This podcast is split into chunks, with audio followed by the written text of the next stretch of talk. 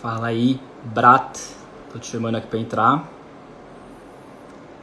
Calma aí um segundinho.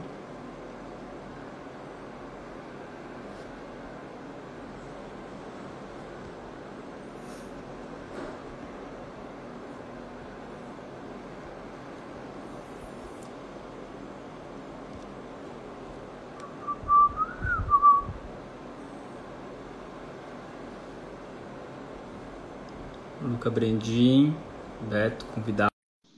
Pedro Cipriano aí, fala aí, boa noite. Estamos chamando o pessoal aqui para entrar. E só faltar, estrela da noite, Alexandre. Foi? Calma aí. Boa, Deixa Brasil. qual que é o. O Brad entrou já? Se o Brad entrou.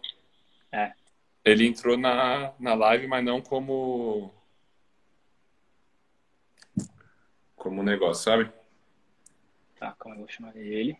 Fala galera, beleza? Pedrão, Pebs, Opa, calma aí. Pedrão, Sets, Vicky, Lu, Ju. E aí, pessoal, vamos chegando aí que já vamos começar. Cara, precisa o Nick Xandoco. Alexandre. Aqui. Putz, o Nick eu não sei.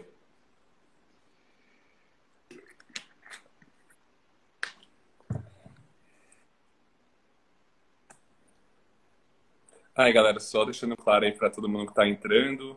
Eu não sei se vocês viram o nosso post que, é, que a gente estava perguntando se alguém tinha alguma dúvida, tipo, algum tópico para a gente bater aqui sobre Bitcoin, cripto, enfim, todos os temas que a gente vai falar hoje. Por favor, vocês podem mandar pelo chat também. E aí, Alexandre, tudo bem?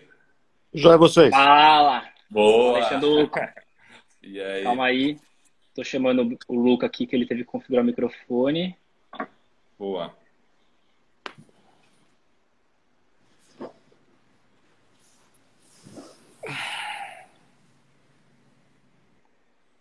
Se vai. Boa. Bom, Fala, Xandoco, bem? Beleza, e vocês? Tá ouvindo? Bem também, pô. Não, tá bom. Quanto tempo aí, hein? Essa pandemia não ajuda, não, né? O negócio É, não ser então, tá, Faz tá tempo, difícil. hein? Tá louco. Faz tempo Ah, demais. Mas o, o Brad ele tá com problema para entrar. O, o Brad, é, eu vou cancelar com sua O solicitação. importante é que o. Soufflé Carioca entrou. Grande Não, Glauber. o Super Carioca é o, é o Glauber, pô, lá do É C2. o Glauber. Ficou com a gente a vida inteira aí. E por que Saudade. Soufflé Carioca? Aí ele manda no chat. Aí faz parte do charme. Você Você nem se eu quero saber também, né? Calma aí. O, o Brad tá dando convite inspirado. O Brad, tenta, fecha seu Insta e, e entra de novo. Aí eu vou mandar o convite já já. Faz Boa. parte aí do, do bingo das lives. Tem que dar alguma coisa errada sempre. Deixa eu só... Senão não é live, né? Se não der errado, não é live. Vou ver se vai. Tá. Se não, pior dos casos, ele aparece aí na, na câmera com o Xandoco. Senta É. aqui ao meu lado. Então, então vamos tentar Boa. só mais uma vez, senão a gente já começa aqui. O pessoal tá entrando. Boa.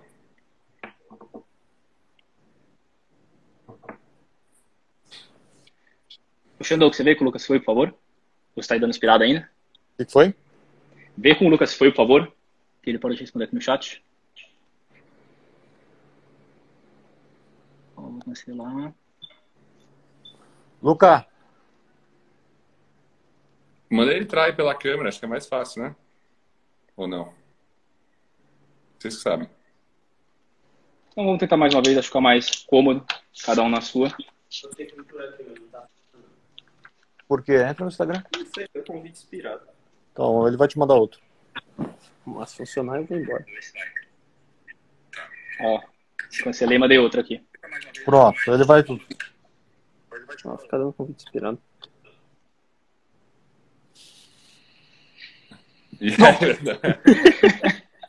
Quer aparecer aí? É, não, pode tocar aí, acho que não vai rolar, não sei o que tá acontecendo. Cara, então, bora começar. Então vamos. Primeiro, para todo mundo que já está aí ao vivo, obrigado aí pelo tempo de vocês, né? Oito e meia de um domingo não é fácil para ninguém. Principalmente Xandoco e Luca, obrigado pela presença também. Gostaria de dar boa-vinda para os dois, né? E começando introduzindo um pouco aí, Xandoco, ele puxei um perfilzinho aqui no LinkedIn, né? Xandoco aqui já teve passagem em diversos bancos, desde o Pine até o banco Indosuez, Credit Suisse, Deutsche Bank, ING, passando aí né, pela tesouraria desses grandes bancos. E em 2017, 2018, entrando no mundo, no mundo cripto, né? E fundando a BLP, que foi o primeiro fundo cripto aqui do Brasil, né, Xandoco? Foi o primeiro. Primeiro fundo cripto. E eu lembro, pô, mais que esse grande profissional né, dessa área financeira, você é padrasto do Lucas, né, a gente se conhece aí de tempos já. E eu lembro até quando você, me contou, né, que só saiu a BLP. E, cara, baita fundo, parabéns pelo trabalho aí, né? Foi o, o fundo mais rentável de todos os fundos do Brasil em 2020, né? E aí com uma capitalização muito, muito bacana. E a gente trouxe então você aí para falar, né? O que, que é esse cenário cripto, porque, cara, a gente vive, tá no momento onde o mundo tá pegando fogo, né? Grandes riscos, ninguém sabe o que vai acontecer daqui um, dois, três meses. E, e nunca houve uma entrada tão grande, né? E um interesse tão grande dos investidores institucionais, principalmente do Bitcoin, né? E para um ativo que sempre foi visto como uma bolha, é algo muito especulativo, algo muito volátil, algo que não traz segurança. Por quê? Acho que a gente pode começar com essa pergunta live, né? Porque bem nesse momento, no momento de tanto risco né, e tanta incerteza, o Bitcoin, que sempre foi tanto incerto, começou a surgir como uma reserva de valor tão grande, né? Para esses players que nunca sequer olharam para o Bitcoin. Então, acho assim, primeiro, o mundo sempre está a perigo, né? O mundo sempre está uhum. pegando fogo. Então, vocês são mais jovens, pô, o, o que acontece hoje é tá super tranquilo. No Brasil, eu, na idade de vocês, o pau comia dez vezes pior. Então, essa noção de ah, que o mundo está pegando fogo, não tá. Assim, 2008 foi muito pior. Então, a crise, a crise de Covid foi muito. Assim, o, a parte de saúde é inquestionável, mas a parte de mercado financeiro, estamos tudo na máxima. Então, o mundo não está pegando fogo. As coisas não pegam fogo com bolsa na máxima. Uhum. E mesmo assim, criptoativos estão indo bem. E está indo bem porque vai bem há 11 anos. E porque agora os institucionais estão querendo entrar. Porque agora finalmente tem uma infraestrutura mínima para esse tipo de player entrar. Não dá para os caras. Quando... Pô, 2000... eu, eu não cheguei a pegar 2015, né? Mas lá não tinha nem carteira, não tinha nada. Era... A gente cansa de ouvir essas histórias do cara que perdeu o hard driver no, no lixão da cidade. Uhum. É, era isso o mundo. Então, esse mundo é não, não dava para esses caras entrarem, né? Não, tinha um que era. Ele tava, acho que 40 bilhões na carteira, que se ele errasse 100 uma vez, ele perdia tudo. E assim, era um negócio extremamente, né, assim, improvisado. E aí que você conseguia Bitcoin jogando um joguinho online, ia passar qual carteira, né? Então, realmente, é a mesma moeda, nada mudou, né? O Bitcoin, assim, ele é uma moeda que ela foi propriamente criada pelo Satoshi Nakamoto, que ninguém sabe o que é. Ele deixou para o mundo, é um programa código aberto que ninguém controla, não tem um CEO, né? É uma, quase uma entidade Bitcoin. Entidade e... não. Não, entidade, né? Não. Para fazer uma entidade. Né? Domingo à noite, entidade, Sunday Service. Então, é, então, se o Xandô gostou é do nome do selo. Contrário, não, é exatamente o contrário de entidade. Essas, essas fantasias, é o que eu falo, o Bitcoin é um programa de computador de 90 mil linhas. Uhum. Qualquer pessoa aí pode pegar e ler. É código aberto. Tem nada uhum. mais absolutamente transparente e factual do que o Bitcoin. Uhum. Então não tem nada de assim, é, é esse negócio. Ah, o, o Bitcoin é, uma, é um programa de computador de 90 mil linhas. O que, que é isso? O Windows, o 747 tem 5 milhões de linhas. Dizem que é um, é um avião que voa. É um computador que uhum. voa. Bitcoin tem 90 mil. 90 mil é nada. Então, assim, é uma coisa extremamente simples. E também extremamente, por isso, talvez, assim, muito simples, muito transparente, muito distribuída. E talvez por isso que seja muito confiável, né? Não, qualquer pessoa pode ir lá e ver os if then e, e ver exatamente o que faz o programa. Então, uhum. não, a mágica não está aí. A mágica está talvez na simplicidade, né? Então, o cara conseguiu botar um ovo de pé que hoje em dia tem gente que transfere um bilhão de dólares numa tacada. Uhum. Imagina o cara, a confiança que o cara tem no sistema de mandar um bilhão de dólares. Assim, para você transferir um bilhão de dólares, custa 4 dólares. Cara, no sistema legado, alguém transferir um bilhão de dólares, acho que o cara nem, nem deixam ele. Uhum. Vai ter que pedir autorização pro Papa para uhum. transferir. Uhum. E assim, e é um mas... código, tá aí há, há 13 anos, sem falhar, rodando certinho, sem, não tem uma, uma base assim por trás, não tem nada central que faça ele rodar, não tem suporte, né? Ele só realmente é um produto finalizado, e aí que, pelo que você falou, ele agora começou a ter abertura para esses grandes players institucionais entrarem. Tem infraestrutura, né? Assim, é, o uptime dele é mais de 99% em. Agora está com 12 anos. Então, quem uhum. trabalha com rede de computador. A rede caiu. Pô, quem? Vocês não sei, mas não sei como era na escola de vocês. Mas, meu, no banco a rede caía todo, toda semana a rede caía. O tal uhum. do Bitcoin não cai. Então, assim, é, é, muito importante a resiliência, né? Porque imagina você mandar um bilhão de dólares e a rede cair. Você vai dormir mal, né? Ah, volta amanhã. Pô. Mas saiu da, sua, saiu da sua carteira não chegou a lugar nenhum. aí, então, assim, eu acho que o descentralizado ele é muito potente. E uhum. o Bitcoin é o primeiro. Ó, loucura. Não tem dono. Então, uhum. mais uma dúvida, assim, quando eu vou tentar explicar para minha mãe, para o meu pai, assim, o que, que é o Bitcoin, tipo, como que fu funciona. E aí eu tento falar que é um programa, que é um código, né, que não tem dono, que ninguém pode, tipo, mexer. Mas como que tenta, tipo, tangibilizar isso mais um pouco? Como que não pode mexer? Tipo, tem uma, uma matéria lá da Bloomberg que fala, né, eu não sei até o quão verídico é isso, mas que 2% das contas tem, tipo, 95% de todos os bitcoins. Então, assim, ele é descentralizado, mas tá, mão de, tá na mão de poucos. Como que fica essa balança? Você pode mexer, você não pode mexer? Essa, no, essa matéria tá na internet? Tá. Então, se tá na internet, é verdade. pode usar essa regra. Tá na internet, é verdade. Cara, assim, o, um dos princípios básicos é não acredita em nada e vai estudar. Então, ah, uma uhum. pergunta é como é que eu explico para minha mãe e para meu pai? Não explica. Por que, que não explica? Não, não, não, faz diferença. Eles sabem como funciona a televisão? Sabe como funciona o carro? Ninguém sabe. Então, detalhe, que, não, com Bitcoin. Ah, por que, que o Bitcoin você tem que saber como funciona? Ele sabe como funciona a TED? Alguém sabe aí? Ninguém sabe como funciona a TED como funciona o SPB, o Pix. Ninguém sabe como funciona o Pix e hoje em dia tem 20 milhões de pessoas usando Pix. O cara bota lá o e-mail. Eu passei um Pix na sexta-feira, o maluco botou o e-mail.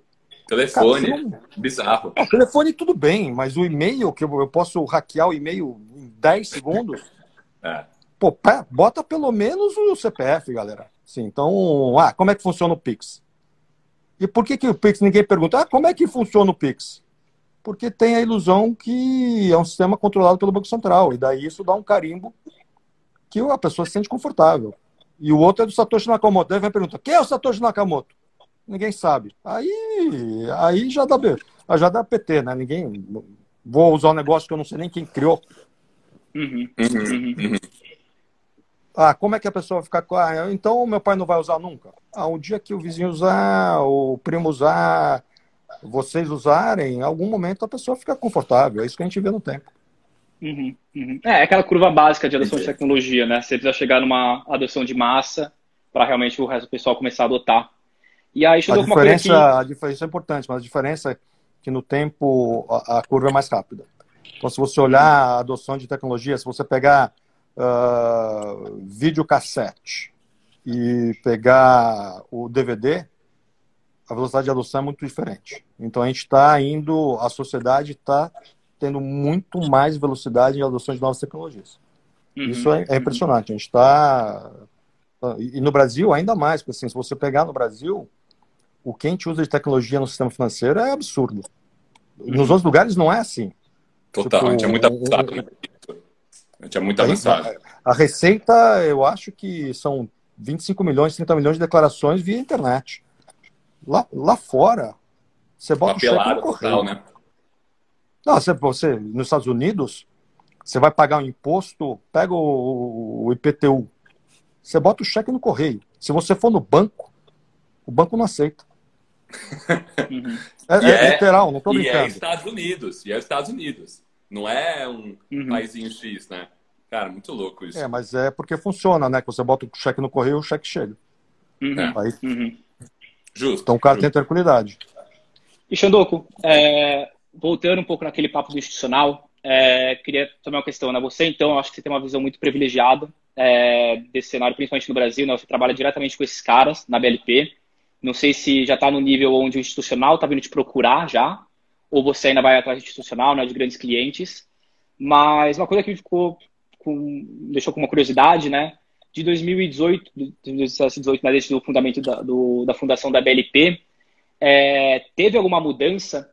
É, eu vou dividir duas questões. Uma, no processo da entrada de um grande cliente na BLP, ou seja, o que, que eles tinham medo antes? Se eles chegavam falando, cara, eu tenho medo de bolha, eu tenho medo que seja uma pirâmide, eu não sei nem o que, que é isso.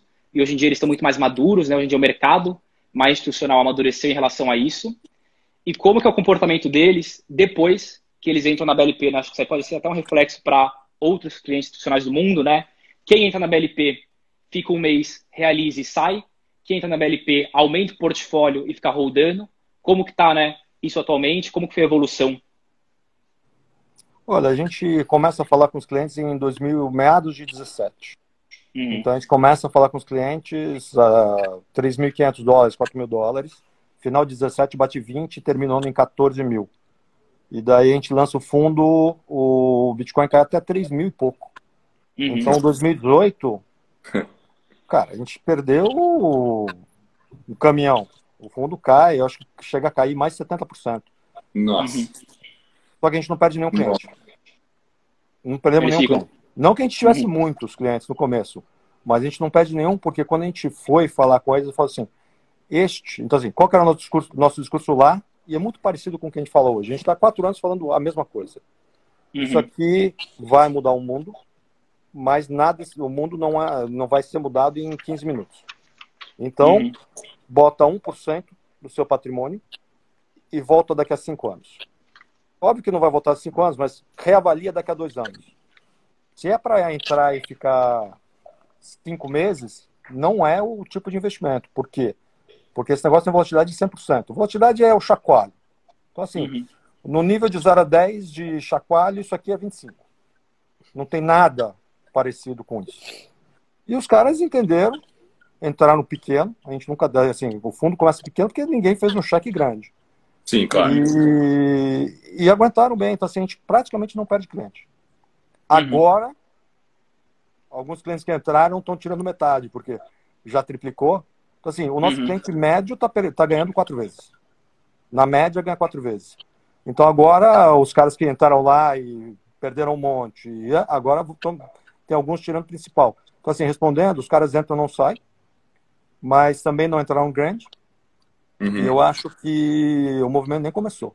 De institucional, o nosso primeiro cliente institucional, ele entra em abril de 19. Não, abril Uhum. de... É abril de... abril de 20. Uhum. Então, o que que é um cliente institucional? Um fundo de fundos. Uhum. Hoje já tem uns 5, 6. 5, 6. Fundos de fundos.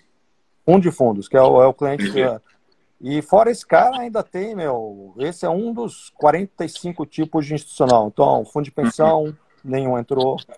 Seguradora, nenhum entrou. Uhum. Ah, e aí pode falar um zilhão. Empresa, lá, lá nos Estados Unidos, cara, empresa tá Estado né? encheu o lote daquela Uhum. MicroStrategy. O cara comprou um bilhão e pouco em Bitcoin. Não, ele tá com 3 bilhões, ele alavancou. Claro, um porque de. ele usou. É, alavancou É. 3 bilhões. Ele usou E o aí- caixa inteiro e daí ele pegou dinheiro emprestado a zero Uhum. e comprou. Esse O cara, cara não, alavancou. não, nosso querido Michael, Michael Saylor. Saylor. aí, que veio ele, né? E eu falo, ah, o Saylor ele alugou o salão, aí chega a Tesla com refrigerante, aí depois entra PayPal, Square, Twitter, governo de Miami querendo também botar, né, para se pagar imposto. e pagar salário de funcionário, funcionário público. E aí agora começa a chegar os bancos, né? Começa a chegar JP Morgan, Goldman e tudo mais. Só que isso que não fecha na minha cabeça ainda, porque você fala, esses caras nunca entraram antes porque não tinha estrutura. Como se eles já quisessem entrar, mas estivessem esperando um momento apropriado para eles conseguirem fazer direito, né? Só que me parece muito mais uma mudança de mentalidade, não é? Somada essa questão de estrutura. Tipo, algum... eu, eu, vejo, tipo, eu vejo muito discurso, principalmente da MicroStrategy. É, eu sei que ano passado, 22% do dólar que foi emitido no mundo foi emitido só ano passado, né? E aí, esse ano, eles imprimiram mais já 2 trilhões e agora o Biden quer imprimir mais 3. E aí o senhor até fala, cara, como que o Estado tem o poder de imprimir tanto dólar e minhas reservas estão lá, estou indo para baixo. Então, o único meio de eu salvar meu dinheiro no tempo é com Bitcoin, nem ouro mais. E não foi mais uma essa mudança de mindset que veio, do que realmente só ter uma estrutura mais propícia para eles fazerem isso? Tudo vem junto, né? Não é. Não, uhum. não, o Bitcoin, o que é bacana nele é que ele é multidimensional. Então, assim, vou dar uma contar a história. Em 2018, a gente estava com um cliente grande e daí o Ilan, que era o presidente do Banco Central do Brasil, falou que Bitcoin era uma pirâmide. Uhum. A gente estava num cliente, e daí o cliente virou para mim e falou assim: Olha, o, o Ilan foi.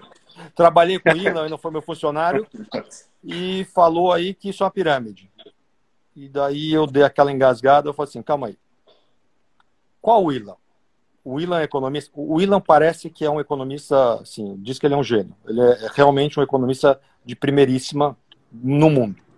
Uhum. É o Ilan economista ou é o Ilan presidente do Banco Central?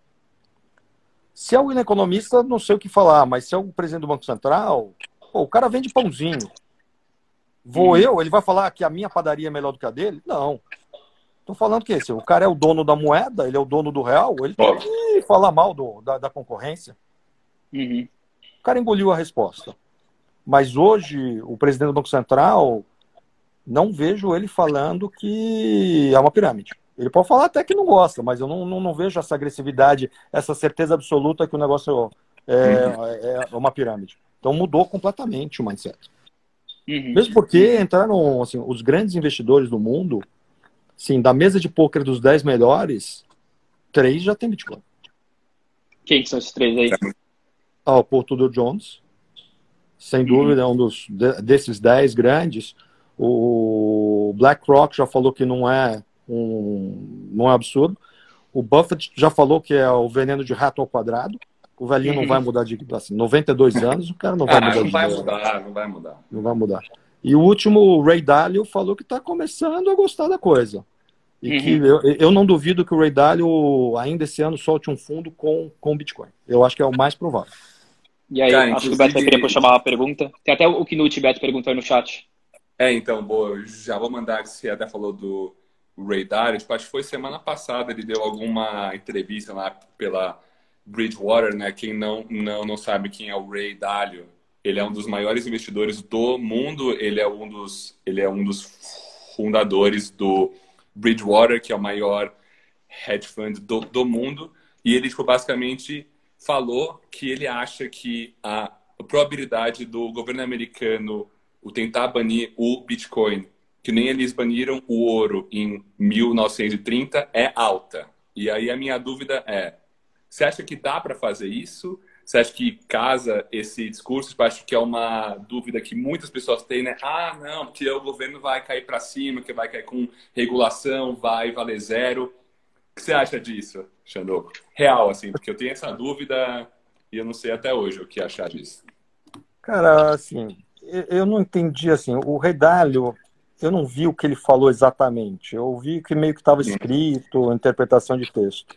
Sim, justo. Uh, eu acho que ele não falaria isso, porque, assim, qualquer pessoa que entende um pouco de Bitcoin sabe que o negócio foi desenhado para ser incensurável.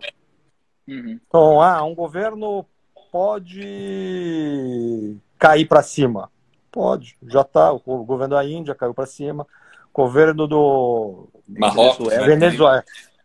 Governo da Venezuela. Acho que tinha uns da África lá, né? Zimbábue, alguma coisa é. assim, proibindo Bitcoin. Na Nigéria. A Nigéria baniu também. Nigéria, isso. Então, o governo do, do, da Venezuela é fantástica a história. Os caras caíram para cima, e descaíram para cima. Agora eles estão super pró cripto, porque eles não têm mais papel moeda. E eles tentaram vender o Petro, que era um cripto deles, e já não funcionou. Então eles estão super pró cripto. Assim, do ponto de vista prático, um país que é uma democracia não consegue fazer isso. Ah, o ouro. A história do ouro é muito interessante. É 33, é o FDR, o... e estamos saindo da recessão. E quase entrando num período de muita, assim, era o período de maior turbulência das, ali sim, o negócio estava difícil. Né? A recessão é 29, é. o 31, 32, 33 são anos dificílimos. Os Estados Unidos, os caras passam fome. Naquele contexto, e naquele, nós estamos falando quase 100 anos atrás, lá podia tudo. Hoje em dia, imagine, assim, vamos, vamos ser prático. Chega lá o, o, presidente americano lá, vou banir Bitcoin. O uhum. prefeito de Miami vai falar o quê? Pô, tamo junto. Não, vão cair em cima dele matando. Sim. Uhum. Mas, inclusive, inclusive no detalhe, se vocês querem o banimento, quem o órgão, a CVM lá chama SEC. Tem a, uma das commissioners, tem cinco commissioners. Uma chama Hester Pierce. Tem um texto dela que é fantástico. Ela, ela fala, nas palavras dela. Uh, tem até lá no meu LinkedIn, que eu botei que achei tão bom. Ela fala assim: as pessoas falam em banir Bitcoin, eu nem sei o que isso significa. Para banir o Bitcoin, você tem que acabar com. derrubar a internet do mundo. Isso para uhum. mim não é factível. Então, assim, eu nem consigo entender o conceito. Essa é a pessoa que teoricamente. Que poderia banir. É essa. Que né, poderia banir. E, e, não, é o mandato de banir é dela. É Entendi. dela e do chefe dela que, por acaso, deu aula de blockchain no MIT. O chefe antigo dela saiu ano passado, que era o cara que eu odiava. Entrou um dos professores de blockchain do MIT. Então, cara, uhum. não é à uhum. toa que a Fidelity anunciou semana passada que vai ter ETF. Uhum. Não, as coisas não acontecem assim ao Sim. acaso. Mais um último e ponto aí... nessa questão, tipo, antes de para o ETF, que é um ponto super interessante. É, você acha que, tipo, por exemplo, como o Bitcoin agora como um market cap, né, que é o valor de todas as tipo, transações em moeda tal, etc., batendo um trilhão de, de dólares. Se bate 10, por exemplo, só um exemplo tosco, você acha que cada vez mais não vai ter um, um incentivo para as pessoas cada vez usarem menos o dólar e outras moedas fiat para ir para o Bitcoin e aí os governos pô, podem ficar cada vez mais inclinados para poder tomar alguma ação de banir tipo, os exchanges com as corretoras, tipo, tentar botar imposto, regulação. Você acha que tem algum incentivo para isso? Nada a ver com o que eu estou falando? Como isso não, tudo a ver, mas assim, pode...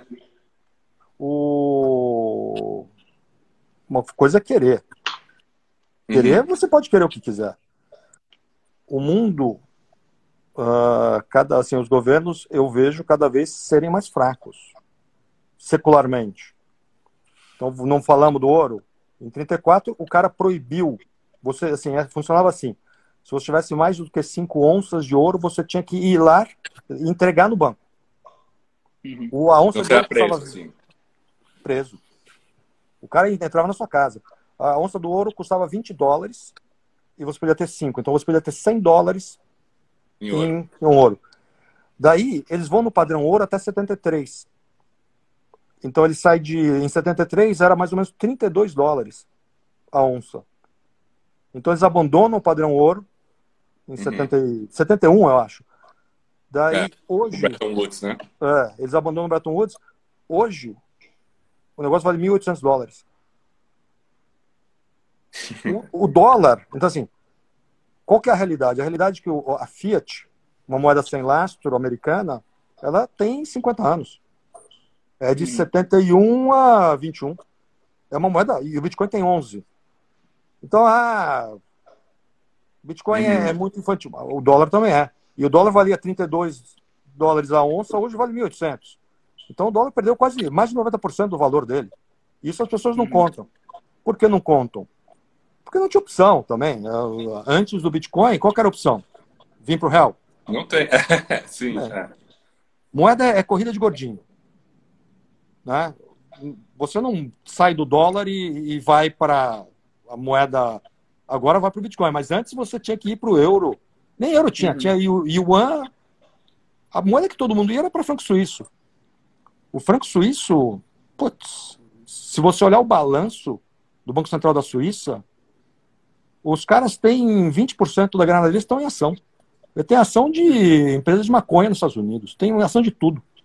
É, um, é o maior hedge fund do mundo, é o Banco Central da Suíça.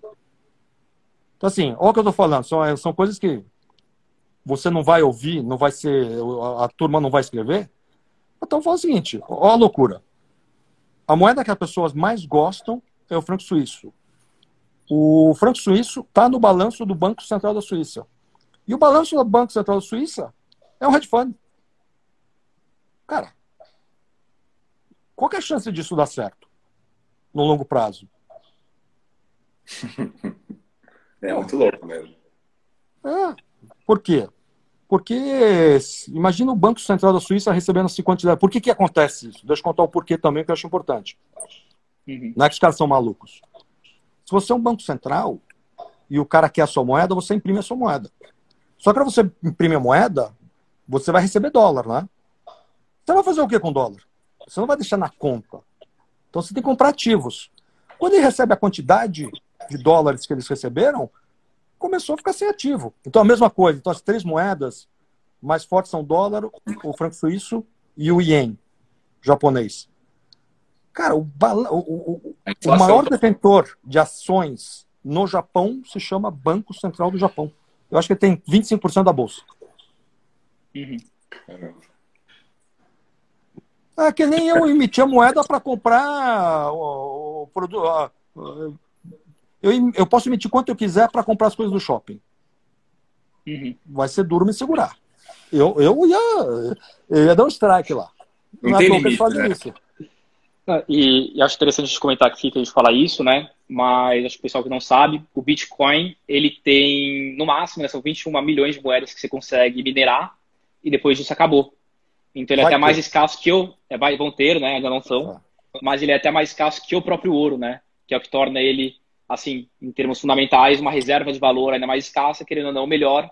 Porque o ouro, eu vi que ele tem uma, uma, um aumento de oferta de 2,5 ao ano, né?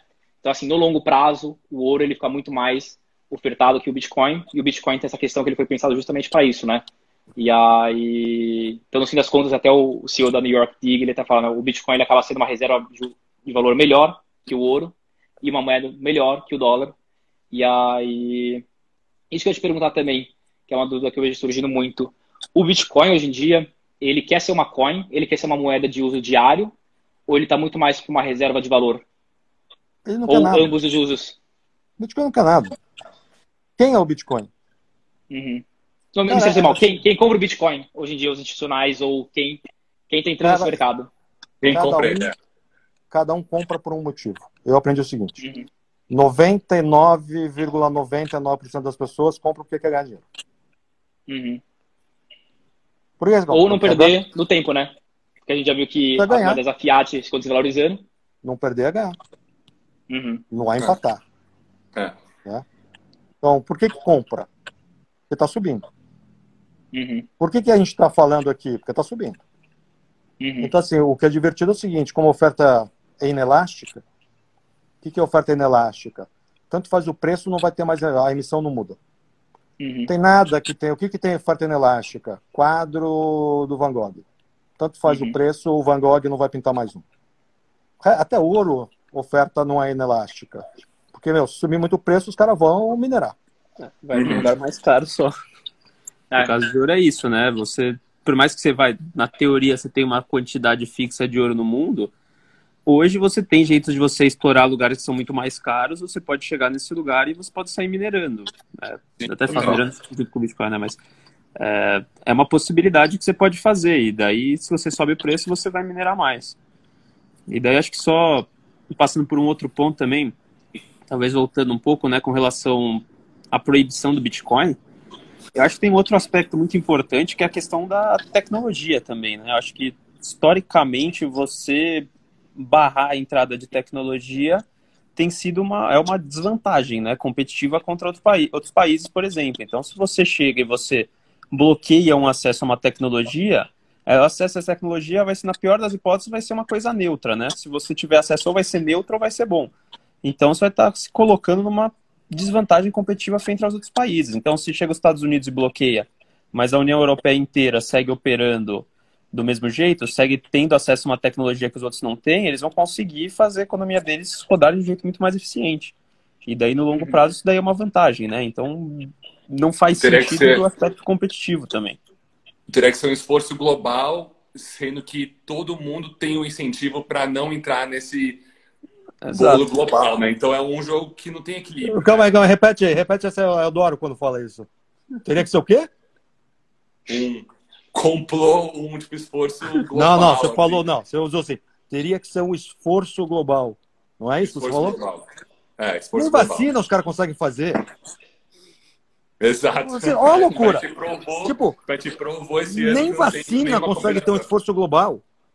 Não, não, tem esse negócio de. Alguém que acha. Assim, aí é uma visão particular de mundo. Alguém que acha que é possível ter um esforço global não, não viu é. o Avengers. Assiste os Avengers lá. Cara, não consegue, não.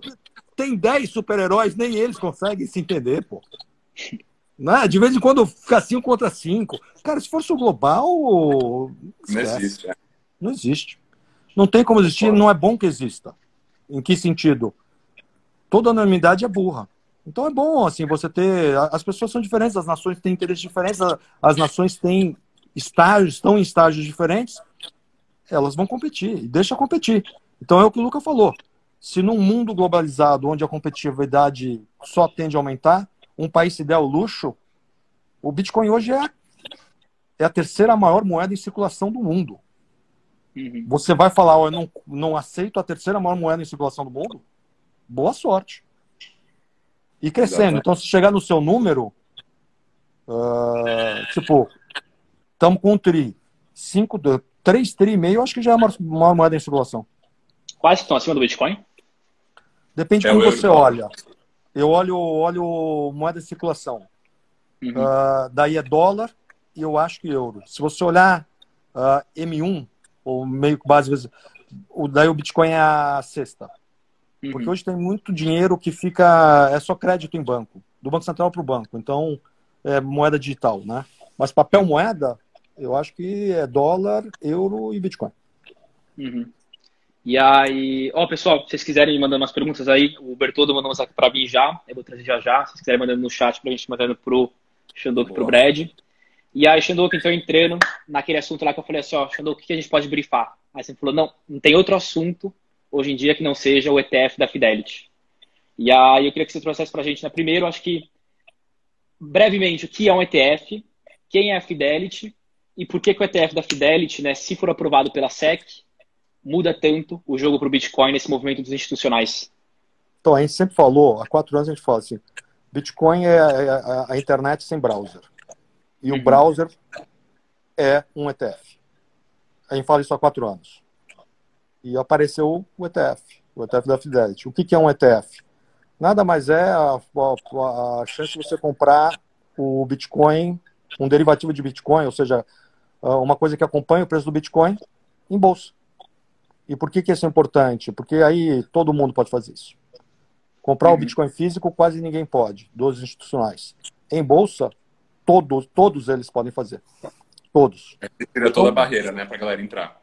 Não é que caiu a barreira, é rompeu a barragem. O negócio é, uhum. é, meu, gigante. Você uhum. aumenta, é como, meu, você vende, vende uma coisa no bairro, resolveu vender no país inteiro. Aumenta demais a base de investidores. Explode. Aí você vai para a base de investidores global. Uhum. Então, aí acabou. As barreiras de entrada acabaram. E aí vão vir os tickets. Os caras têm mão pesada. Os caras têm dinheiro. Então, assim, vão vir tickets. Tem, assim, o... hoje em dia o Bitcoin é um trilhão. Uhum. Um ano atrás era 200 milhões. Acho que até menos. Então, o que, que vai acontecer? Quanto mais gente entrando, então se a oferta é inelástica é, e a demanda, demanda o preço Estoura, né? tomara que estoure. para cima. De preferência. Tá. E, e aí a gente falando então, pô, caiu a barragem, quebrou, qualquer um pode comprar. Não sei se é uma coisa que você pode compartilhar, né? Mas pelo menos aqui no mercado brasileiro, ou até global, se tivesse informação ou percepção, é, tem empresas, e assim, grandes empresas, empresas diversas, que querem comprar e só não compram porque não podem ainda? Ou seria um processo ainda, entre aspas, lento assim da entrada institucional? Como que está assim, os instituições eles estão sedentos para poder comprar, estão só esperando isso, ou ainda demoraria um pouco para esse grande movimento? Assim, eu acho que o que o institucional quer ou não quer fazer não, dá para saber. O que eu sei é que ninguém tem. Ninguém tem. Uhum. Ninguém tem. Nosso fundo é o primeiro fundo de cripto do Brasil, temos 83 clientes. Ninguém tem. Então, assim, o que eu posso dizer no nosso mundo é que a gente tem falado cada vez mais com pessoas de uma senioridade bem sênior. Uhum. Escolhe aí, a gente tem conversado com as pessoas. E as pessoas estão começando, cada um no seu ritmo. Acho que cada um não tem esse negócio. Eu não acho que tem. Quando a gente fala de gente, não tem branco ou preto. Tem tons de cinza. O que eu posso dizer é que para o nosso fundo, esse mês, tudo indica que vai ser uma captação. Uhum. Então, há três anos e quatro meses. Então, alguma, numericamente, está mostrando que o interesse está crescendo. Bom, hein? Eu, e aí... A indústria de fundo, a gente começa, a gente começa a indústria de fundo de cripto. A gente uhum. começa com, acho que 5 milhões de reais. Hoje a indústria tem bilhão e meio já. Nossa. Não, a, a, New York Dig lá, que é do, do Ross, que até fez uma, uma live com o, o Sailor, né? E ele. Ele que. A, o Morgan Stanley entrou pela New York Dig, né, nesse mercado. E aí a Soros também entrou. Ele fala que atualmente eles estão com 6 bilhões sob gestão. E que, assim, olhando os books dele, né, os livros, ele espera que até o fim do ano ele tenha 25 já. E, assim, não é uma estimativa que ele fez por, sei lá, entrada média. Realmente, pô, cara, tem 25 bilhões conversando comigo quase para entrar. Então, realmente, o negócio está ficando ano né? passado. Né? Essa empresa uhum. não existia ano passado. E aí, ó, a gente tem uma. Uma é, eu queria, do Bruno Vigorito. Eu queria puxar aqui. É, eu mandei, mandei. Opa. Opa. Voltei.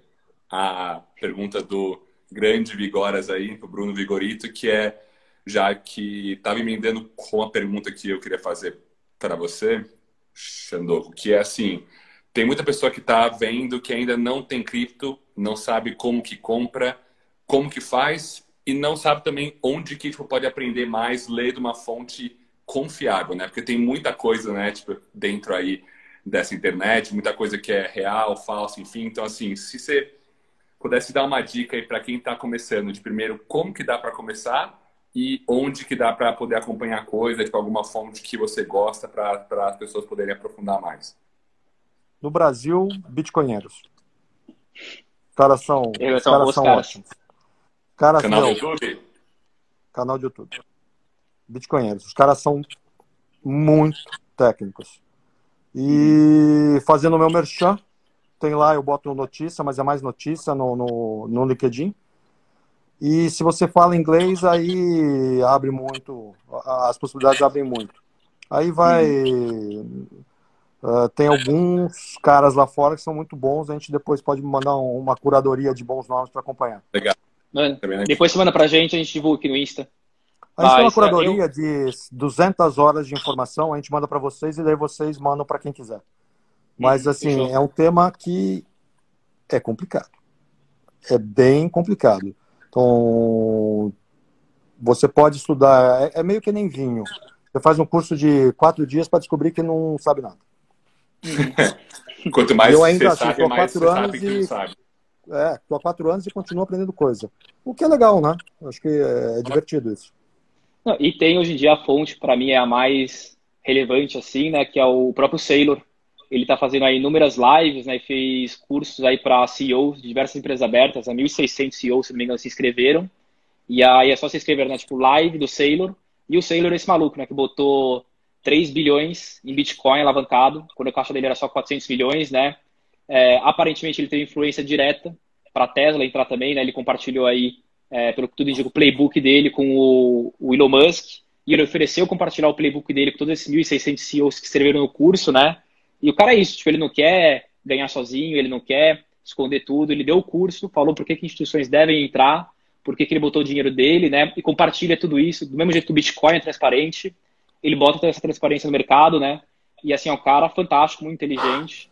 Acho que é uma é, Só que esse aí é, esse é o pós-doutorado em Bitcoin. O que ele fala é. não dá para entender. Assim, é, eu já vi uma tá... dele, ele, ele, ele tá consegue traduzir um pouco, ele, ele já consegue tá, traduzir um pouco pra gente. Ele já tá na outra dimensão. Eu gosto dele, mas uh, ah, para pessoa que está começando, se eu ouvir o que ele fala, acho o cara maluco. Não, não entendi nada, eu não entendi nada. Entendi e acho o cara maluco. Então você fala assim, ah, é, você usa um adjetivo que eu não usaria para ele. Ele é uma das pessoas. O nível de inteligência dele é muito acima da média. Não, ele é brilhante, ele é brilhante. É brilhante. Então, assim, uhum. ele tá vendo uma coisa, se ele tiver certo, nossa senhora. Ele fala coisas que, assim, ele basicamente está falando que o Bitcoin vai ser a moeda do mundo. A tradução, uhum. ele está falando, Bitcoin vai ser a moeda do mundo. Ele falou semana passada, na sexta-feira, ele estava falando com uma jornalista especializada em cripto. Ele vira para ela e fala assim: o Bitcoin vai subir para sempre. Para sempre. Ele fala duas vezes. Por quê? Ele está olhando esse negócio de. Então, a corrida de gordinho. Porra, botaram ali o, o maratonista junto com os gordinhos. É isso que ele está falando, na analogia que eu estou fazendo. Entendeu? Eu acho que ele está certo. E ele, ele, dizer, muito... ele tá mais certo do que errado, na minha opinião. Uhum. Eu concordo. E ele tem uma analogia muito bacana também em relação a isso que você falou do preço que ele vai subir para sempre, né? Que perguntam para ele se o Bitcoin tá caro e quando que o Bitcoin ficaria caro, né? E ele fala, cara, o Bitcoin ele é como se fosse um banco, ele é seu próprio banco, né? Isso assim, se o Morgan Stanley ele hoje já tem um lá dentro 100 bilhões e amanhã ele tem 10 trilhões, você não fala que o Morgan Stanley tá caro, você só fala que ele é um banco maior. E com o Bitcoin, ele fala a mesma coisa. Você fala que o Bitcoin com market cap de um trilhão, ele tá caro também. Ele só é, entre aspas, um banco, uma moeda, uma reserva de valor maior. Então, indicando né, que ele nunca vai ficar caro, ele sempre vai subir, porque é isso né? A gente vai ter cada vez mais demanda, enquanto a oferta dele é completamente finita, e quando minerar em todos os blocos vai ser isso no mercado, não tem como jogar mais, não tem como programar mais, não tem nada. E uma dúvida, tipo, nesse ponto, você acha, Alexandre, que tem alguma chance de mais para frente, óbvio, quando cada vez mais tipo, pessoas vão ser hodlers, né, que não vão querer tipo vender a moeda, de perder liquidez e ficar só a galera tipo em cima ali um negócio mega escasso que aí vai mudar o mercado todo? É uma dúvida. Você acha que tem a possibilidade disso muito mais para frente? Tomara. Já é assim, né?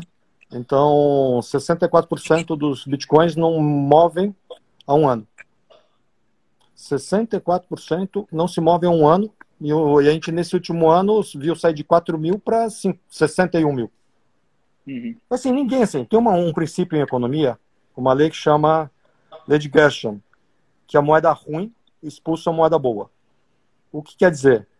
Se você tem na sua mão uma moeda ruim e uma moeda boa, o que, que você faz? Gasta a moeda ruim e fica com a moeda boa. Por quê? Vai ficar com a moeda ruim? Então, o, o, sucesso do Bitcoin faz com que ele seja não usado. Uhum. Eu acho que um dia ele vai ser usado com mais intensidade, mas em outro nível de preço. Hoje ninguém quer usar. Por quê? O negócio não pode subir. Imagina você comprar lá, meu. Chegou lá na, na Tesla, comprou um sei lá o que por um Bitcoin. E o Bitcoin bate 500 mil dólares. Você vai entrar no carro chorando todo dia. Que nem o cara lá das pizzas, né? Que pagou não sei quantos milhões de dólares aí por duas pizzas lá em tipo, 2009, assim. Você acha que ele tá feliz ou triste? Deve ser que nem aquele meme, tá chorando, rindo, né? Porque ele deve, deve ter outros mil bitcoins lá. Mas falar, meu. É foda, realmente. Deve ser, não deve ser fácil, deve dormir, a cabecinha do cara deve ficar inchada. E, inclusive, a Tesla, quando ela anunciou né, que ela ia começar a aceitar Bitcoin para os carros dela, ela também deixou explícito que ela não ia converter esse Bitcoin em dólar. Ela ia manter em Bitcoin, porque era uma outra forma dela conseguir Bitcoin sem ir no mercado comprar, né?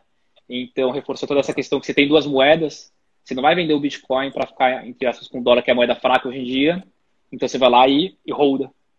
Na verdade, o que a Tesla está fazendo é usando o carro para comprar Bitcoin. É, é. É isso.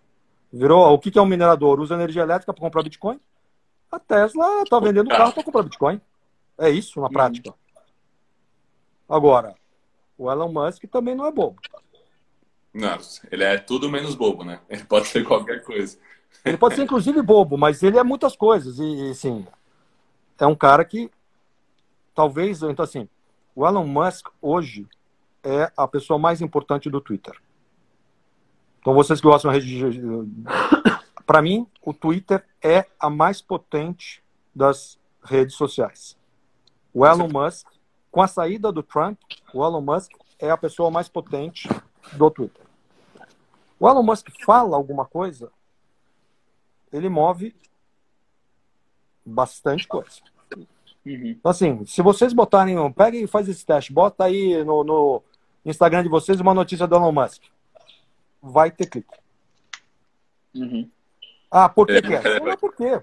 Porque ele é percebido como um cara que tem um jornal de amanhã. Ele está na vanguarda, né, de muita coisa. Total, total. Sim. O cara é muito especial.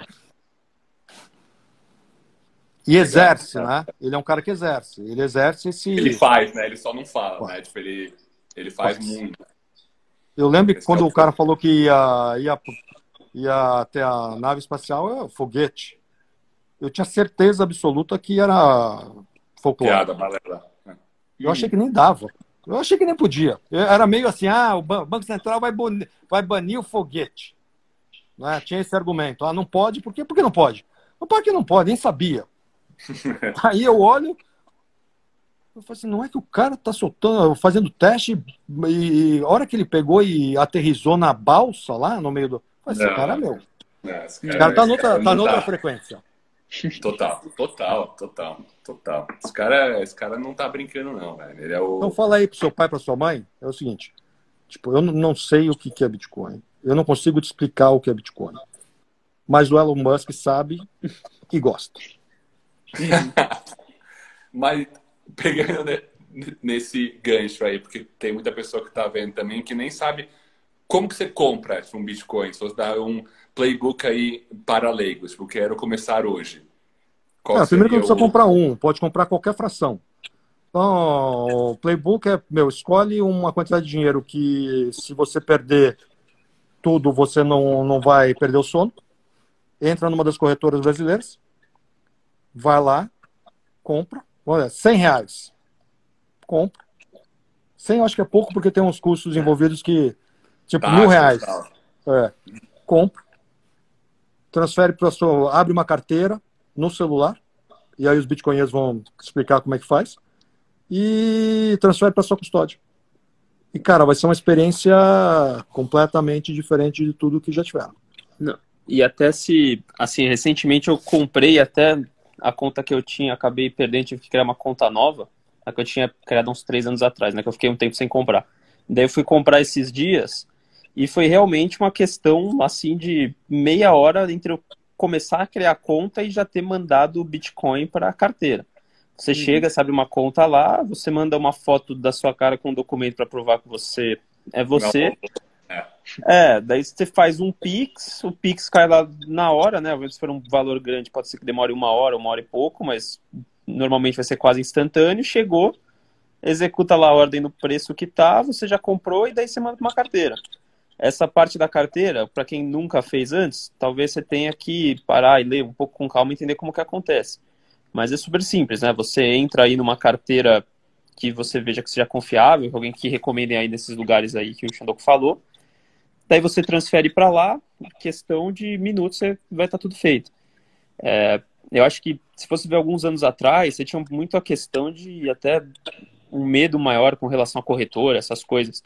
É, porque basicamente todos, perder, é, né? basicamente todos os problemas que tiveram com Bitcoin, ou pelo menos os maiores que tiveram, foram em corretora, né? O cara tava com Bitcoin e dinheiro parado em corretora, o cara da corretora sumiu. Mas eu acho uhum. que também isso é muito o que o Xandoku estava falando antes de você ter uma estrutura diferenciada hoje. É, por exemplo, eu fiz daí na Foxbit, que é uma das maiores do Brasil hoje, corretora. Eles são uma empresa que já está aí há 4, 5 anos. É muito. Até agora não deu problema nenhum. Então já é uma empresa consolidada, já é uma empresa muito mais confiável. É, antigamente você estava indo muito mais no escuro, nesse sentido, né? De você não ter uma instituição, tipo, para menos comprar e vender e fazer uma coisa assim. Atualmente a estrutura que tem em volta é muito melhor e ficou tudo muito mais simples e tudo muito mais fácil, né? Até acho que, pô, eu cheguei até a estagiar na Foxbit, né? Então você vai ver aí há uns quatro anos atrás, a plataforma dele, eles eram o maior do Brasil, a plataforma deles caía três vezes por semana. E você uhum. tinha que ficar lá cinco horas sem conseguir comprar ou vender o Bitcoin, e você se deu mal. Se desse uma queda gigante, você não podia vender, se deu mal, vai ter que ficar lá segurando. Atualmente uhum. já é outro nível as coisas, sabe? E daí até, se você quiser comprar outras é, moedas e tudo mais, você tem várias, assim, é, exchanges enormes pelo mundo, que você pode mandar seu Bitcoin para lá e fazer tudo de um jeito muito fácil e com uma liquidez absurda, né? Eu acho que antes o, a liquidez que tinha também era muito pequena. Se fosse fazer uma coisa grande, você mesmo mexia o mercado aqui no Brasil. Hoje em dia não mais. Hoje em dia está tudo conectado. Você tem, você tem robô lá fazendo é, arbitragem entre as coisas, então você não nem consegue mexer o mercado mais, né? Então acho que ficou uma coisa muito melhor hoje em dia e muito mais simples. E é isso. É, você comprar o Bitcoin vai ser e você ter tudo na carteira dentro de uma hora no máximo você já fez. Falou tudo, Berdão. Tipo, eu desculpa só tipo desvirtuar um pouco que tinha uma perguntinha que a gente pulou aqui do do Fred aqui que era só assim um qual é a probabilidade de tipo alguma das baleias aí que tem muito Bitcoin, tipo, por exemplo, o próprio Elon Musk sair para tipo pegar os lucros, né? Tipo ele botou um bi já tá com 3 bi, tipo, galera aí que tá com dinheiro, você acha que é uma coisa que pode acontecer? Quanto que te oscilaria? Faz, faz, faz parte do jogo ou como só sobe, ninguém nem, nem vai fazer isso? Última dúvida aí que tava aí. A dúvida é o que, que o Elon Musk vai fazer? Se ele, ou se você acha que, tipo, algum momento. Ou ele, ele vai, vai comprar, ou ele vai vender, ou ele não vai fazer nada. O que ele fez ultimamente foi comprar. Uhum. Eu não acho que no caso dele ele fez um investimento de curto prazo. Então, se o medo é o Elon Musk vender, eu não teria esse medo. O que eu acho é o seguinte: uh, essas narrativas de medo, se você quer arranjar uma desculpa para não comprar Bitcoin. Tem várias. tem várias. Só escolher. É isso. O que eu sei é o seguinte: que a gente não tem nenhum cliente que está perdendo dinheiro. Isso é um fato. E eu sei também que é uma coisa que ela sobe há 12 anos. Então, a parte que eu não consigo conciliar com a verdade numérica é, é bem simples. A maioria das pessoas morre de medo de comprar Bitcoin. Eu consigo entender isso. E a maioria das pessoas acha que a hora que ela comprar, o negócio vai cair no dia seguinte. E ela vai perder eu. tudo. Esse sou eu. Esse é o maior medo de SPA. Isso. E, e, e, acha que vai ser, tipo, hora que você comprar, o Satoshi vai virar e vai vender todo o Satoshi, todo o Bitcoin dele e ele tem um milhão. E vai falar assim, ó, porque o cara comprou. Galera, a realidade é que esse negócio sobe. O negócio que sai do zero e chega nos 60 mil dólares, só sobe. Ah, de vez em quando cai. Cai porque meu, a volatilidade é ridiculamente alta. A volatilidade é para cima e para baixo. Mas, Sim. se você continuar, assim, se você fizer investimento baseado no, nos seus medos, escolhe outra profissão. Aqui, assim, qualquer investimento você tem que ser racional. E o mais divertido é o seguinte: se você vai fazer investimento com o seu fígado, a chance de você perder dinheiro vai ser muito grande. Então você tem, tem que ter convicção. Ah, como é que você consegue convicção? Aí é uma jornada individual. De repente não vai conseguir nunca. Quem é o pior? Qual que é o pior? Assim, eu vou contar uma história que é divertida. Hum. Eu falei lá que quase nenhum cliente saiu. Gente que não quer mais saber da gente, que nem atende o telefone, foi o cara que, meu, vamos dizer, o cara comprou a mil, vendeu a 2 mil. E o negócio está 60 mil. Esse cara, quando vendeu 2 mil, ele tinha ganho 100%. Ele se achou o melhor trader das galáxias. E na época era. Porque né, ninguém sabia. Nunca foi. Nunca foi. Nunca foi. Por que nunca foi? Porque errou. Quem é o trader das galáxias? É o cara que comprou e sentou em cima e nunca tocou. Esse é o trader das galáxias. É, é, é simples. O resto tudo é narrativa. Quem é o cara que está ganhando? É o cara que comprou em qualquer momento e não vendeu. Ah, eu comprei na mínima, vendi na máxima, comprei na mínima, vendi na máxima. Tá bom.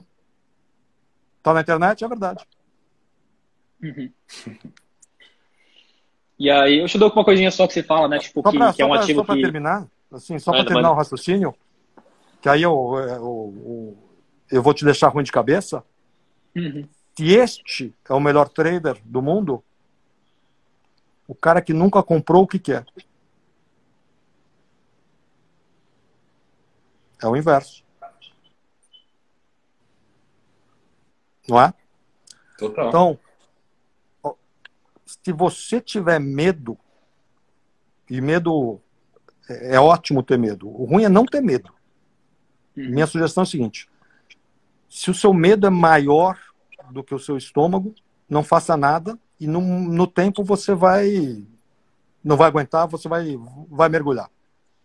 Se não, seja racional. Escolhe aí uma quantidade de dinheiro que você consegue perder. Todo mundo tem alguma. Tem fundo. O nosso fundo, mil reais você entra. Tem fundo com 500 reais você entra. Então escolhe uma quantidade de dinheiro que você pode perder, sem perder o sono, e bota lá. E se subir, vai aumentando para cima. Pronto. E se errar, vamos dizer, você botou pouco dinheiro e o negócio foi para zero, você ainda vai vir e falar, pô, o, o Xandão era um idiota, falou um monte de bobagem. Você vai ficar feliz até. Porque perdeu pouco e os caras perderam um monte. É bom estar tá certo também. O que eu nunca vi em quatro anos é eu nunca vi ninguém que ficou vendido e sobreviveu. Nunca vi. E eu já vi gente ficar vendida. Ah, isso não vai. Porra, eu tinha um cara cara falou assim: isso não vai sair de 6.200 dólares nunca. E o cara não era bobo. Quer dizer, era bobo, mas não sabia. Então é isso. Assim, o, o que eu gosto, assim, a parte que eu mais gosto do Bitcoin, eu fico falando muito com o Lug, é, cara, Bitcoin não tá nem aí com essas narrativas, essas histórias, esse o governo vai entrar, o vai ser banido. Tô nem aí. Se tivesse, não sairia de nada para um trilhão. Uhum. É, não. E eu acho que outra coisa também é que, eu não sei se não pode falar se ele conhece algum caso disso, mas eu não vi nenhum caso de alguém que comprou a ideia do Bitcoin, que falou, putz, não, agora eu entendi, viu o valor, e daí depois, em algum momento depois, falou, não, não vejo, não vejo mais vantagem. Eu vi muitas pessoas que passaram um tempão falando, não, é uma bolha, não, é sei lá o que, chegou, comprou, e daí quando chegou, olhou e falou, não, esse negócio aqui faz sentido, e daí continuou até hoje falando que faz sentido. O que eu não vi foi o movimento contrário. O cara que falou, putz, agora eu entendi, o Bitcoin faz sentido e tudo mais, daí deu um ano falando, não, na verdade eu estava errado. Não, é, não, não teve esse movimento, uma coisa que não aconteceu ainda. Eu lembro até hoje, uma vez que estava na sua casa, acho que de 2017, assim, talvez, a Xandoco pegou e virou e falou assim, quer ficar rico? Na cozinha, a gente estava na cozinha, eu falei, tá bom. Ele compra Bitcoin. Eu falei, não vou comprar. Ainda tenho coragem. e a primeira vez que eu realmente fui comprar, depois de você e o Xandoco muito falarem para mim, foi no começo de 2020, no halving, e eu comprei com isso. Falei, cara, eu quero comprar porque o negócio vai subir. Eu li na internet que vai subir muito. Eu não aguentei três dias. Eu fiquei três dias com na carteira, assim, olhando todo dia entrando no, no home broker, caraca, subiu 5%, tô rico. Não, caiu 10%, tô pobre. Opa, subiu 20%, agora vai. E aí fiquei maluco, vendi.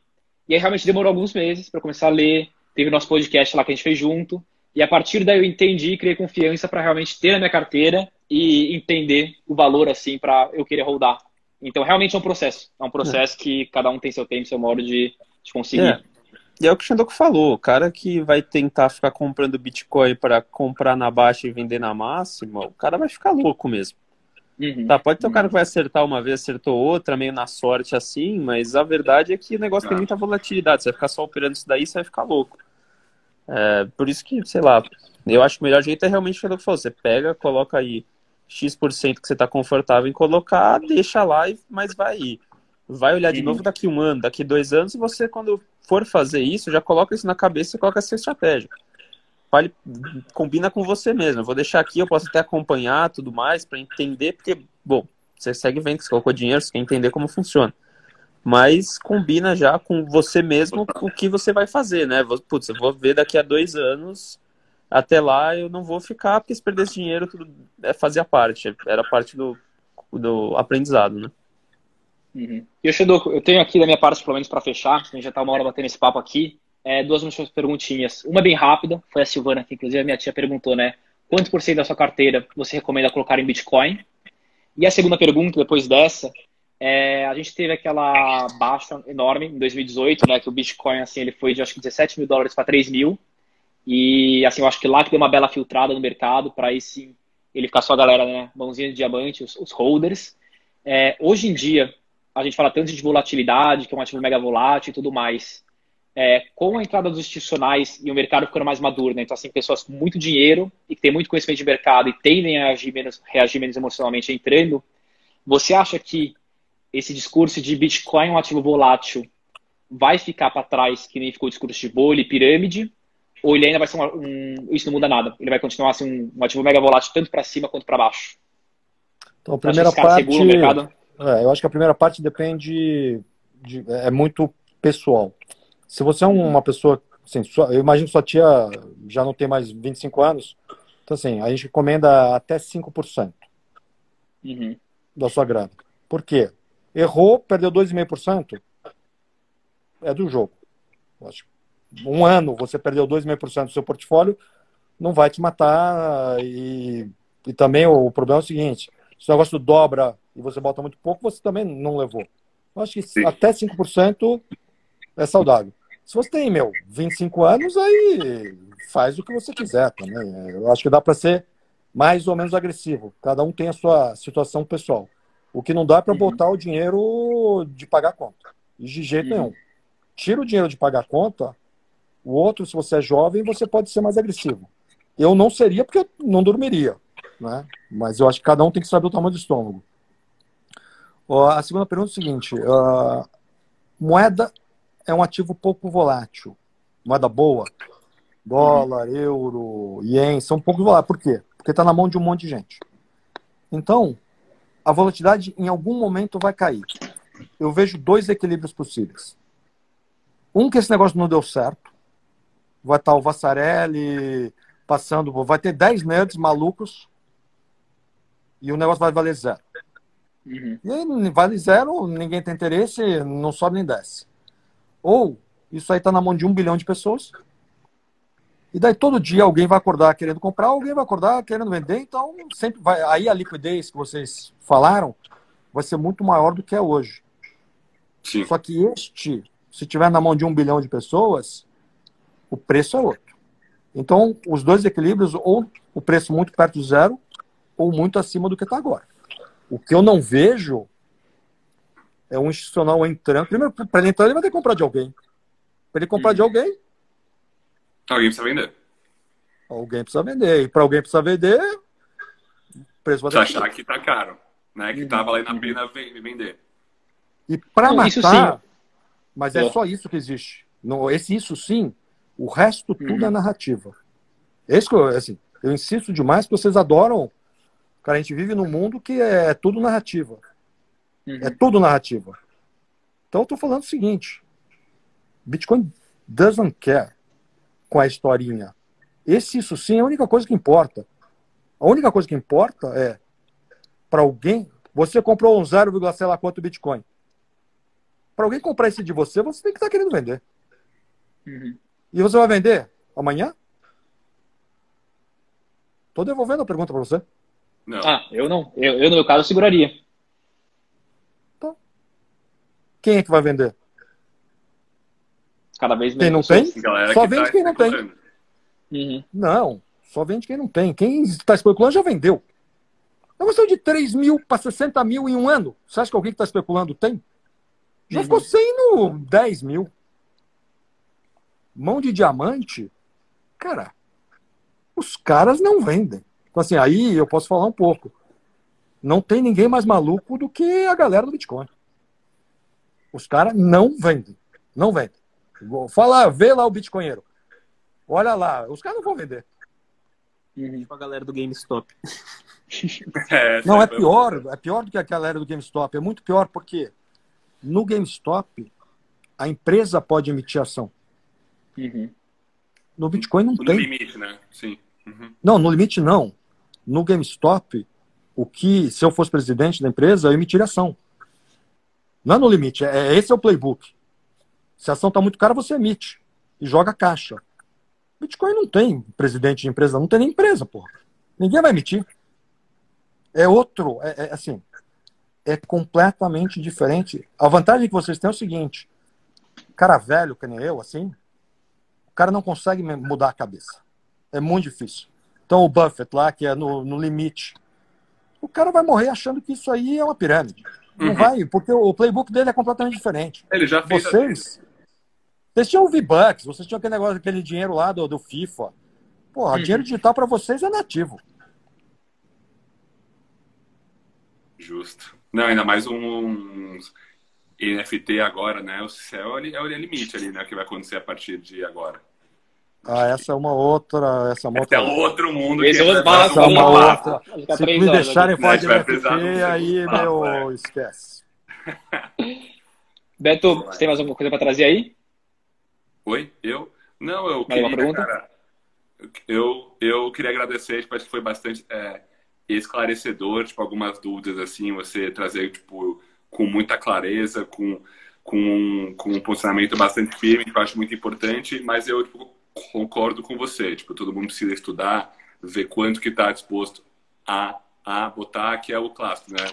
Don't trust, verify. Então, acho que é muito bom você trazer esse contexto. Eu, né, e, e, inclusive, tipo, eu demorei muito, o Lug, o Luca ficaram falando para mim faz tempo e eu fui demorando, demorando, tipo, agora eu finalmente entendi, eu tô dentro. Então, enfim, queria agradecer foi muito legal. Não é, que nem, é, que nem, é que nem piscina gelada. Você tá dentro, tem que mandar os caras pular agora.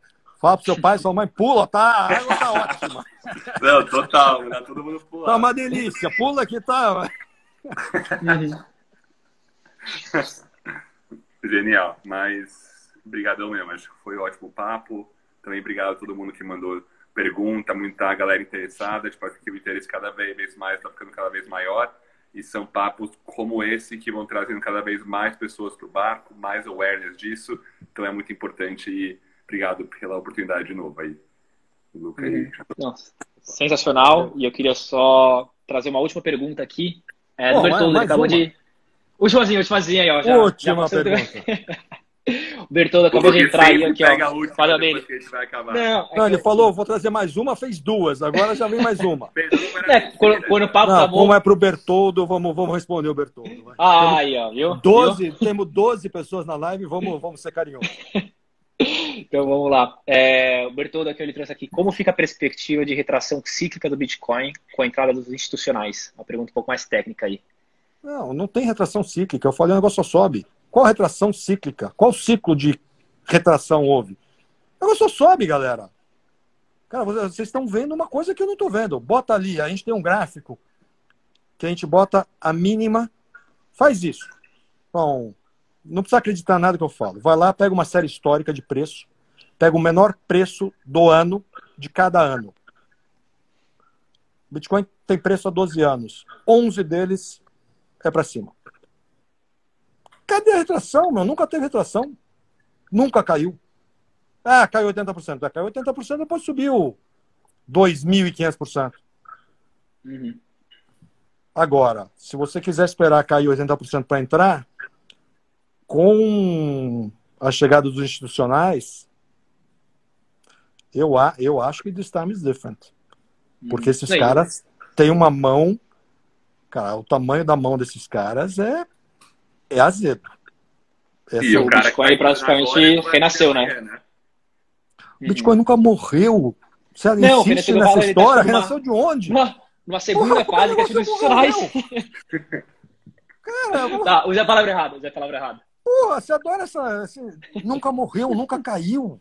Uhum. O cara que conseguiu perder dinheiro, assim, ó. Aí eu vou ser. Vou ser chato. O cara que comprou Bitcoin O cara comprou um ativo que saiu de um dólar e foi para 60 mil dólares e conseguiu perder dinheiro, não é a culpa do Bitcoin. Pô. É justo. É o melhor ativo da história da humanidade. Eu faço esse negócio há anos. Nunca vi nada igual. Nunca vi. Nunca teve, eu acho. Não sei lá, talvez a Amazon que saiu de 2 para 2 mil dólares. Mas nem, é, nem a Amazon, né? Porque o Bitcoin saiu de um centavo para 60 mil dólares. O cara uhum. que conseguiu pegar o melhor mercado da história e perder dinheiro, pô, não é culpa do Bitcoin. Uhum. Então, reversão cíclica, isso aí todas são narrativas que não se embasam na, nos números. Os números não são esses. Você Cara, pode então... falar que os números estão errados. Mas aí, uhum. porra, se a realidade está errada, aí talvez não seja, Bitcoin não seja para você. Uhum. Mesmo assim. Então, assim, só para deixar esse recado, eu não acho que Bitcoin é para todo mundo.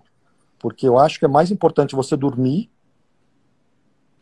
do que você estar tá num negócio que você não gosta, você não entende, você não quer e te incomoda. Mas eu acho que no tamanho certo faz sentido todo mundo ter. Porque o outro lado que não contam é o seguinte: imagina uma carteira onde você tem ação do Brasil e, e Bitcoin. E sai a notícia na, no domingo noite. Caiu o ministro. Você vai dormir bem. Você sabe, as ações eu vou tomar um fumo, mas o Bitcoin tanto faz. Vai fazer a menor diferença.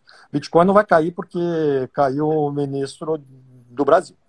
Então, para alocação de portfólio, é bom. Dormir bem é bom. Não, não é ruim, não. importante, importante. É importante. Galera, Nossa. obrigado aí por, por me chamar. Uhum. Obrigado pelos nossos tempo. 14 telespectadores. Quer dizer, são 11 mais nós três ou são nós três mais 14? Não, mas a galera foi. Não, são 14. Sair, ah, não, pô. Pega esse número. Chegou mas até... é, mas é esse. Esse é o trabalho. Assim, o trabalho uhum. de formiguinha. Agora, se a gente tiver certo, esse 14 vai ser daqui a dois anos é 14 mil. Uhum. É isso. É plantar para daqui a dois, três anos. Mas tem que acertar, né? Então acho que. que eu acho que é um bom cavalo. É, pouca pressão aí pro Sunday, hein, galera? 14 mil ano que vem. dois anos. Vai ter, vai ter. Não, vai ter collab ainda com o Bitcoinheiro. Já vai ter que ter com o Dovão lá, com o Ursão. Eu acho que e esses aí... caras, meu, é, faz um joint venture com eles e vamos que vamos. Não, eles são muito bons, né? Gostei da ideia. E, e o Xedogo, para fechar, assim, se tivesse uma última mensagem, então você já deu inúmeras mensagens, né? Tem mais alguma coisa que você gostaria de dizer, então, para essas 14 pessoas em relação a Bitcoin? Uma última Obrigado. mensagem que você gostaria de dar? Obrigado por gastar o domingo à noite para ouvir a gente falar aqui. Então, assim, eu sou um apaixonado e eu acho que tudo que eu falo aqui é, é de um apaixonado. Então, nada que eu fale aqui leve ao pé da, da letra. Vai lá e se apaixone ou não se apaixone. Eu acho que, esse que é, o grande barato é esse. É não a minha opinião, mas é, o grande barato é que cada um consiga entender o que, que é diferente nesse ativo, porque aí sim é muito mais fácil. E vai ter gente. E assim, o que eu digo é que do nosso lado, dos apaixonados, cara, quem gosta de Bitcoin é chato, hein? Vai brigar com a gente. A gente é chato, hein? Vai no Twitter. Vai lá no Twitter e fala assim: Bitcoin é uma porcaria. E vai ver o que acontece com você. A gente está bem armado. Fechou, fechou. Abração. É isso, pessoal. Obrigadão aí. Obrigado pela presença de todos, pela atenção, pelo tempo. Valeu, e galera. até a próxima, então. Valeu todo mundo. Falou, Xandão. Um abraço. Falou, Bradão. Foi um prazer, pessoal. É. Obrigado a todo mundo de prazer, novo. Prazer, imensurável. Tchau, tchau. Prazer. Falou. Valeu, galera. Obrigadão de novo. É nóis.